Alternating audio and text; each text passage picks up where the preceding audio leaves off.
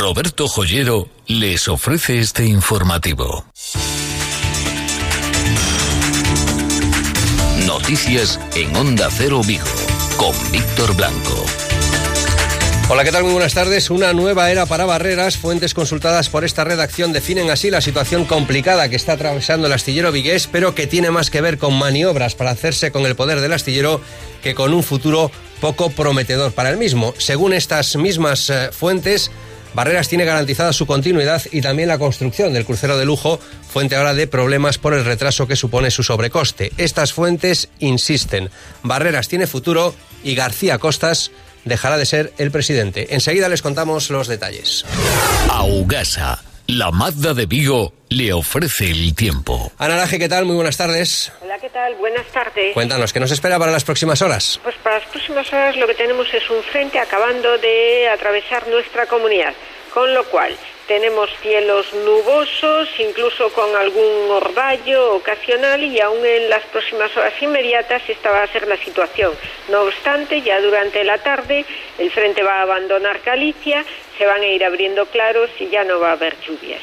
Y en cuanto a las temperaturas, pues las máximas previstas para hoy estarán sobre los 23 grados, muy poco viento. De cara al fin de semana, mañana y domingo, ¿qué nos espera? Pues mañana un día de tiempo seco y soleado con alguna bruma costera y en cuanto al domingo, pues una situación muy similar a la de hoy con un poquito más de lluvia, pero también es nuevamente un frente que va a atravesar Galicia, que nos va a dejar cielos cubiertos y lluvias débiles. ¿Las temperaturas el fin de semana? Las temperaturas, pues mm, para hoy la máxima prevista está sobre los 23 grados, el domingo también, muy pocos cambios en las temperaturas en vuestra zona.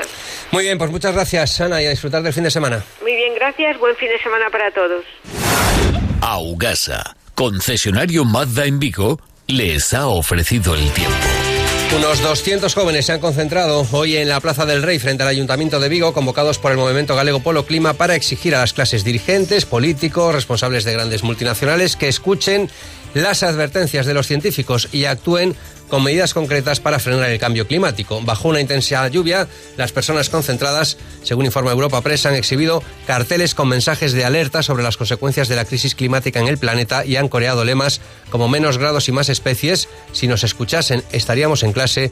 Queremos justicia climática o no hay un planeta B. Además del acto que se ha celebrado esta mañana, como les digo, en la Plaza del Rey, frente al ayuntamiento, habrá manifestación a las 8 de esta tarde y saldrá desde Vía Norte para reivindicar precisamente eso, exigir medidas para llegar de forma urgente a las cero emisiones de, cero, de CO2 y cambios en el modelo productivo. Faltan 16 minutos para las 2 de la tarde.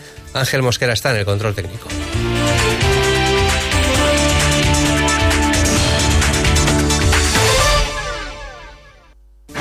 Recuerdo momentos señalados en la familia con los regalos de Roberto Joyero. Recuerdo que era una emoción ver cómo se abrían esos paquetes y aparecían joyas, relojes, mis primeros pendientes de oro. Hoy soy yo la que regalo y quiero transmitir la misma emoción. Roberto Joyero también es para mí. Roberto Joyero, en Velázquez Moreno 32 y 34, Vigo. Centro Galego de Estudos Infórmate abre novamente as súas portas en Vigo, nas instalacións onde comenzou a súa actividade no ano 1996. O mellor equipo docente na preparación de oposicións, orienta e asesora das prazas de emprego público adaptadas ao teu nivel de formación ofertadas polas diferentes administracións, Xunta, Sergas, Estado, Concellos e Universidades Galegas. Visítanos nas nosas instalacións de Avenida Alcalde Gregorio Espino 50, Praza das Palmeiras, 98 86 11 82 70 o na web informateoposiciones.es Academia Infórmate Vigo, saber decidir. Esto ocurría, esto escuchábamos el 30 de mayo de este mismo año, es García Costas, aún presidente de Barreras a día de hoy. Nuestra negociación es con estos señores intentar que un tercer barco pudiera ponerse aquí antes de, de fin de año. Pero esa es otra historia. Se hablaba de tres barcos, ahora se está construyendo el primero, hay contratado un segundo y se hablaba de la posibilidad de un tercer barco. Se mostraban en esa comparecencia pública encantados tanto los responsables de Rich Carlton como el propio presidente de Barreras, el señor García Costas, como el propio presidente de la Junta de Galicia, Alberto Núñez Feijo, que ponía al astillero vigués como ejemplo. Yo quiero felicitar en primer lugar a los trabajadores de Barreras. Lo quiero hacer de una forma eh, muy notable, muy explícita. Nos sentimos muy orgullosos de estos trabajadores. En este astillero me comenta el presidente que están entrando entre mil y mil doscientas personas todas las mañanas a trabajar. Pasamos pues de un concurso de acreedores de estar a punto de desaparecer el astillero a ser hoy uno de los astilleros más importantes de España. Y en apenas cuatro meses se ha pasado de ser uno de los mejores eh, astilleros, si no el mejor de España, se ha pasado de esas excelentes relaciones de Rich Carlton con la dirección de Barreras a que sean unos inútiles ahora mismo en el astillero, que es lo que está filtrando, o lo que se está filtrando, incapaces de construir el barco, ese crucero, amenazando incluso, se dice, Rich Carlton con llevarse el barco a otro sitio. Efectivamente, lo cierto es que hay dificultades, que se trata de un crucero de que nunca se ha construido en España, un crucero de lujo de este tipo. Efectivamente, hay retraso, como suele ser habitual en este tipo de proyectos que se realizan por primera vez, y hay un sobrecoste de unos 50 millones de euros. A día de hoy, durante toda la mañana, ha habido silencio en el astillero. Hemos podido hablar con García Costas, su presidente, que nos ha dicho que estaba en una reunión y que nos atendería una hora y media después. Lo hemos intentado otra vez a lo largo de la mañana y ya el teléfono no estaba disponible. Nadie en el astillero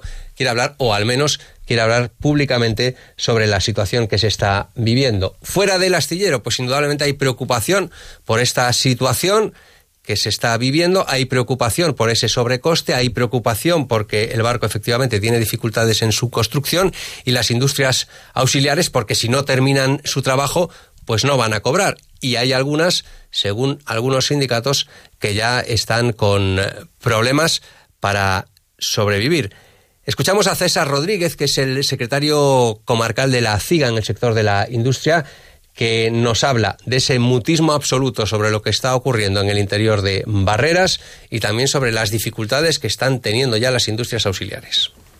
Realmente a, problemática que acontece en este momento con Barreras precisamente es a falta de información la situación real que se está viviendo.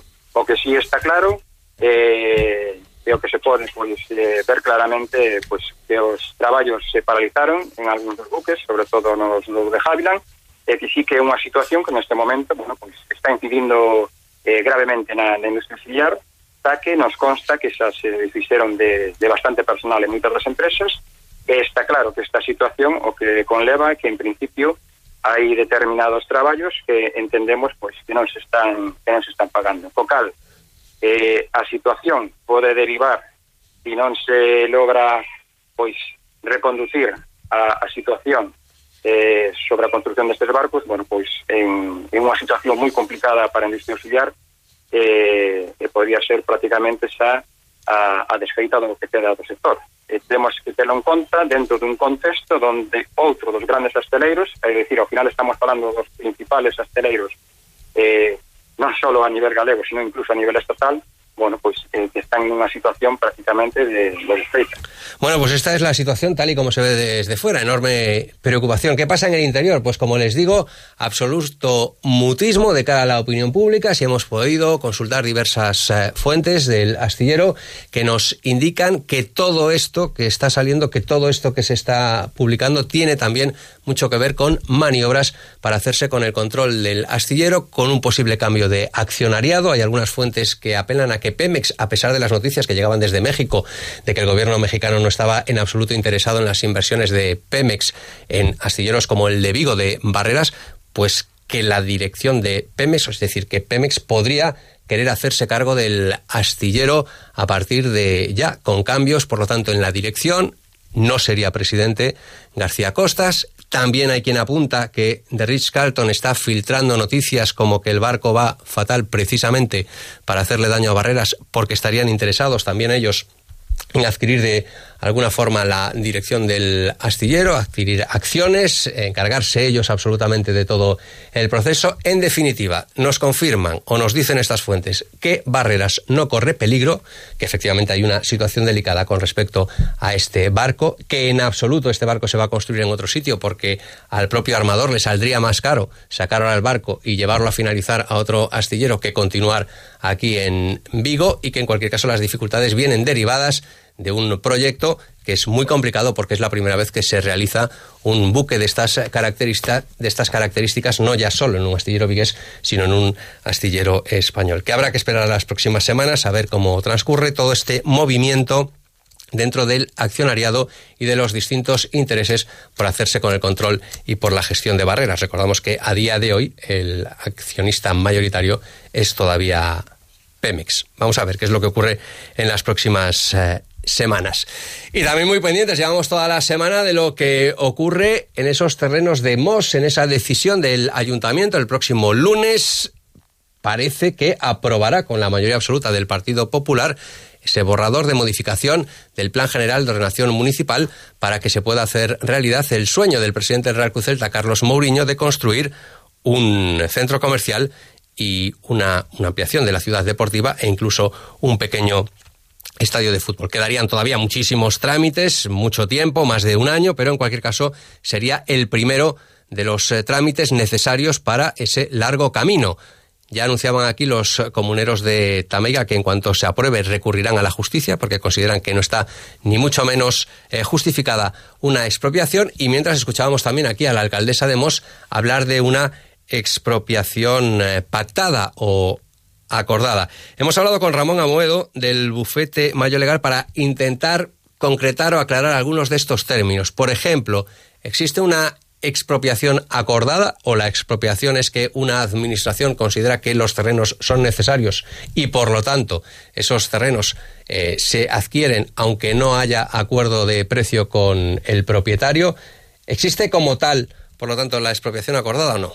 Cualquier expropiación es forzosa. Tú lo que puedes es llegar a un, a un acuerdo o durante el procedimiento de expropiación, pues eh, llegar a acuerdos, que normalmente es lo que ocurre muchas veces. Inicia un procedimiento de expropiación y durante el mismo pues se puede llegar a acuerdos, porque además es cierto que en algunas ocasiones el justiprecio que pueda determinar eh, la administración pues va a ser va a ser bajo. Eh, en este caso, bueno, yo por lo que mm, he escuchado estos días en los medios de comunicación, incluso llegué a escuchar que la que sería el Celta que el que sería el Celta el que procedería a la expropiación, eso en ningún caso es posible. Es decir, el Celta no puede expropiar ningún terreno, es una sociedad anónima deportiva. En este caso, entiendo que sería el, el concello el concello de Mos lo que pasa es que bueno pues mm, yo ahí creo que se podría luchar porque no sé qué interés público pueda tener el hecho de dotar a una sociedad anónima como realmente es el Celta de unas eh, parcelas eh, bueno sería cuestión desde luego para discutir y seguramente para acabar en pleito. Mm. Esto es lo que están diciendo además los comuneros de Tamaya, que van a hacer que cuando se apruebe esa modificación puntual del Plan General de Ordenación Municipal, eh, que permitiría, en teoría, esa expropiación, pues que lo van a denunciar y que acudirán a donde haga falta, incluso hablaban de la posibilidad de Bruselas. La expropiación tendría que realizarla efectivamente una administración pública, en este caso no sé si el ayuntamiento o la Junta, pero ¿podría pagarla el Celta de alguna manera o esto es imposible, inviable? Eh, tendría que pagarla, eh, tendría que haber un doble acuerdo, es decir, el Celta va a ser el beneficiario de la profesión. Otra cosa es el convenio que pueda tener el Celta, en este caso con el Concello de Mos. Entonces, yo eh, he de reconocer que tampoco sé los términos concretos del convenio que haya podido firmar el Celta con el Concello de Mos y de quién va a abonar en el futuro esas expropiaciones, porque entiendo que a mucha gente vemos que la ciudad deportiva del Celta le pueda dar igual, no le haga ninguna gracia que se vaya a gastar X dinero en, expropiar unos terrenos cuando no va a ser para utilidad pública, es decir, no va a ser ni para construir un hospital, ni para construir un parque, ni para construir guarderías, etcétera, etcétera, sino para, insisto, por mucho que estemos hablando de un uso deportivo, pero realmente va a ser un uso a favor de una sociedad anónima deportiva. Todos los días a partir de las 2 menos 20 de la tarde, Noticias Vigo, con Víctor Blanco y Luis Ferreira. Les hablábamos hace unos minutos eh, de que podríamos eh, confirmar una nueva era en el astillero Barreras sin García Acosta, según acaba de publicar Faro de Vigo en su página web. García Costas deja Barreras, el presidente de la compañía, la última ya el acuerdo con la armadora del crucero de lujo, con Rich Carlton, que se construye en Vigo, y también eh, dejarían la empresa, el director general y el responsable financiero. Por lo tanto, esa nueva era de barreras que les adelantábamos hace unos minutos, según confirma Faro de Vigo, ya habría eh, el, hasta ahora presidente de la compañía, José García Costas, habría decidido abandonar su puesto. Esa nueva era que les anunciábamos para el astillero Barreras. En el Ayuntamiento de Vigo, hoy los grupos políticos se han dedicado a hacer balance de lo que han sido estos primeros 100 días de Abel Caballero como alcalde. El Partido Popular considera que se resumen en ataques a los principios democráticos y a la Junta de Galicia. Desde Marea de Vigo se insiste también en que la política es de enfrentamiento porque conviene al alcalde este enfrentamiento con el Partido Popular y lo que reclaman desde Marea de Vigo es que se pongan de acuerdo, Partido Popular y PSOE, o lo que es lo mismo, colaboración entre Ayuntamiento de Vigo y Xunta de Galicia. Por lo tanto, en esta legislatura vamos a pedir que esa lealtad entre institución redunde en, en creación de área metropolitana, en solventar a cuestión do transporte e tamén solventar e desbloquear algunhas das infraestructuras necesarias para Vigo como é eh, os accesos que veñen de, de Porriño e Mos e tamén eh, a estrategia ferroviaria. Creemos que eh, se o partido... Y el alcalde de Vigo, Abel Caballero, también ha hecho balance, pero él dice que no de 100 días, que el balance tiene que ir mucho más allá. Hice una valoración rápida de los 100 días de gobierno y veo que algunos grupos están haciendo valoración. Yo lo primero que les quiero decir es que yo llevo gobernando esta ciudad 4.486 días. Y para mí no hay primeros 100 días de gobierno, para mí hay 4.486 días de gobierno. Y en ese tiempo revolucionamos la ciudad. La mayor, el mayor cambio de ninguna ciudad en Europa en este tiempo. Y al margen de esta situación que ha señalado el alcalde de Vigo, Abel Caballero, vamos ya con la información del deporte. Rubén Rey. Buenas tardes, esto no se detiene porque el domingo, atención al horario, domingo a las 2 del mediodía, 14 horas en Ipurúa, Eibar Celta. Atención al Eibar, que llegaba también en horas bajas, ayer perdía 0-2 en el descanso y acabó remontando 3-2 al Sevilla. El Celta con el cabezazo fantástico remate de Santi Mina salva un punto en el minuto 95 después de una primera mitad en la que mereció mejor suerte con tres claras ocasiones al menos de Rafiña, de Santi Mina, de Hugo Mayo, incluso de Araujo, pero que firmó una segunda mitad pobrísima, muy espeso, con nula profundidad, casi sin llegadas, sin ocasiones el equipo de Fran Escribá, que debe pasar a página, sigue fuera de descenso por el resto de marcadores, seis puntos en seis jornadas Atención a lo que pueda suceder en las próximas eh, semanas con el equipo celeste, porque viaja a Ibar, posteriormente recibirá en Balaídos al Athletic de Bilbao. Por lo demás del fin de semana destacamos el partido del filial del Celta B recibiendo al Langreo, el Corucho, viaje largo para medirse al Atlético Baleares y tenemos Liga Sobal esta noche con Cangas Frigoríficos de Morrazo en la cuarta jornada midiéndose al poderoso Naturhaus La Rioja. ¡Atención! ¡Hoy! 19 de julio de 1936, queda declarado el estado de guerra en Salamanca. Y con ayuda de Dios, pues es la película de la que casi todo el mundo ha hablado ya, a pesar de que muchos no la hayan eh, visto, bien para criticarla o bien para alabarla, mientras dure la guerra. En cualquier caso, hablando solo de cine, de sus características cinematográficas, parece que los críticos sí coinciden en que no es ni mucho menos una de las mejores eh, películas de Amenábar que si nos emocionó con Mar Adentro, nos sorprendió con Tesis o nos horrorizó por el terror que creaba con los otros, luego pasó a hacer un cine bastante menos emocionante como el de Ágora y Regresión, que son sus dos últimas películas, hasta este Mientras dure la guerra, que parece que cinematográficamente tampoco está, ni mucho menos, entre las mejores películas de Amenábar, pero sin duda es el estreno más esperado de esta semana en las salas de cine. Nos vamos, llegan ya las noticias de España y del mundo. Buenas tardes.